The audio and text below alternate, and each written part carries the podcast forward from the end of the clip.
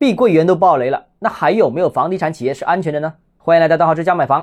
最近这两天有条消息是刷了屏，就是龙湖地产提前偿还了十七亿元的债务。那在全行业都缺钱的情况下，居然还提前还款。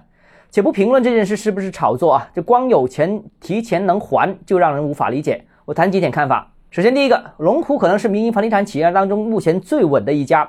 从二零二一年房地产企业暴雷情况出现到今天为止，他们暂时没有一条关于资金上面的负面新闻。可以说，在资金管理上面，他们到目前为止还是干得不错的。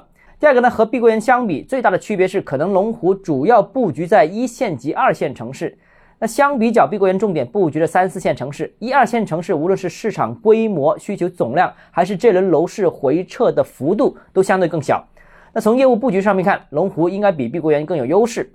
第三呢，就是龙湖为什么会释放这条消息呢？原因可能很多，可能是刻意提振市场信心，进行一种炒作，也可能是获得了新的融资。那新的融资成本更低，于是就提前置换一笔旧的融资。当然了，一切都只是猜测，并不能有很明确的答案。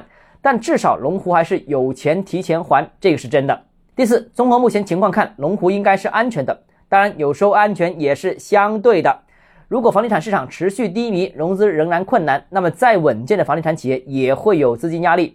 除了龙湖之外，目前完全没有爆过雷的百强民营房地产企业，估计现在剩下不到十家。而这十家当中，有可能有五家是因为债务规模太小而没被市场关注到而已。剩下真的没有资金问题的，估计也就是龙湖、美的、大华等等极少数。但按照目前房地产政策比之前支持力度更大。管理层对房地产企业融资给予更多的关注，这个角度看，房地产企业的经营状况有望是逐步改善。所以不是说暴雷就死定了，结局一定只能是破产。如果处理得当的话，完全还是可以活过来的。好了，今天节目到这里。如果你个人购房有其他疑问，想跟我交流的话，欢迎私信我或者添加我个人微信，账号是教买房六个字拼音首字母小写，就是微信号 d h e z j m f。想提高财富管理认知，请关注我，也欢迎评论、点赞、转发。